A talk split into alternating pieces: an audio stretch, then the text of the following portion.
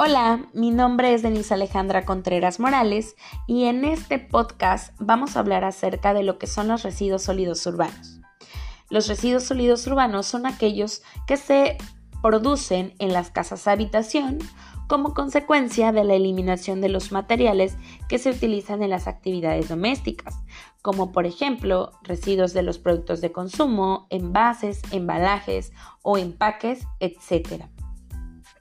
Según el gobierno de México, en México se generan diariamente 102.895 toneladas de residuos, de los cuales se recolectan el 83.93% y se disponen en sitios de disposición final el 78.54%, reciclando únicamente el 9.63% de los residuos generados. El artículo 10 de la LGPGIR me establece que los municipios deben o tienen que contar con un manejo integral de sus residuos sólidos urbanos, que consiste en la recolección, el traslado, el tratamiento y su disposición final. Pero lamentablemente, eh, muchos municipios de México no cuentan con este eh, manejo integral de los residuos ya que su disposición final no es la correcta. Por lo que hay un servicio de recolección de basura, ¿sí? Que solamente el 90% de la población cuenta con este servicio, consistiendo en la recolección de basura casa por casa o punto establecido. Esto es el 96% y el otro 4% van y desechan su basura en un contenedor cercano y el recolector de basura o el carro recolector pasa por la basura y la lleva a su disposición final. Pero el otro 10% no cuenta con esta recolección de basura. Por lo que según el INEGI, el 65% de la población no pagan por el servicio de recolección y el 35% sí paga un servicio de recolección. ¿Y qué pasa con este 10% de la población que no tiene o que no pasa en un, recolector de basura?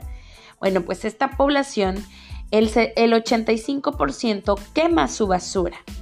El 7% la deposita en algún basurero cercano el 3% la deposita en un contenedor lejano. El 3% la entierra.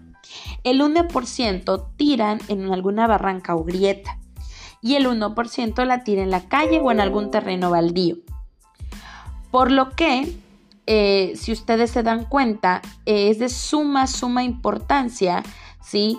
Que, veamos el impacto que genera en la quema de basura, ya que estos eh, residuos que se están quemando generan muchos desechos tóxicos al medio ambiente, provocando, generando un impacto aún mayor.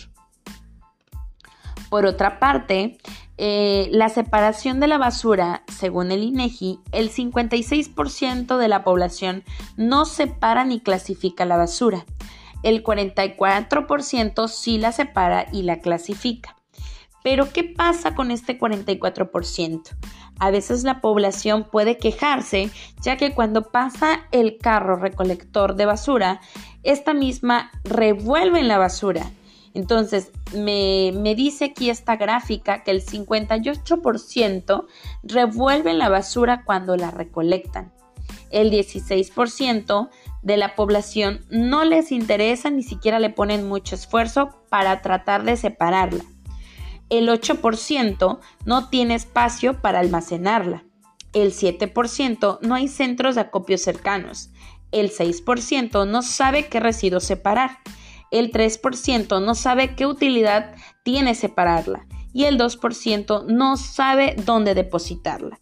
Entonces, a grandes rasgos, es importante que nosotros sepamos eh, la importancia de, los residuos, ya que es un impacto eh, al medio ambiente eh, bastante fuerte que si nosotros tenemos un manejo integral de residuos y tenemos una concientización ambiental, ayudaremos mucho al medio ambiente a tener esta conciencia ambiental.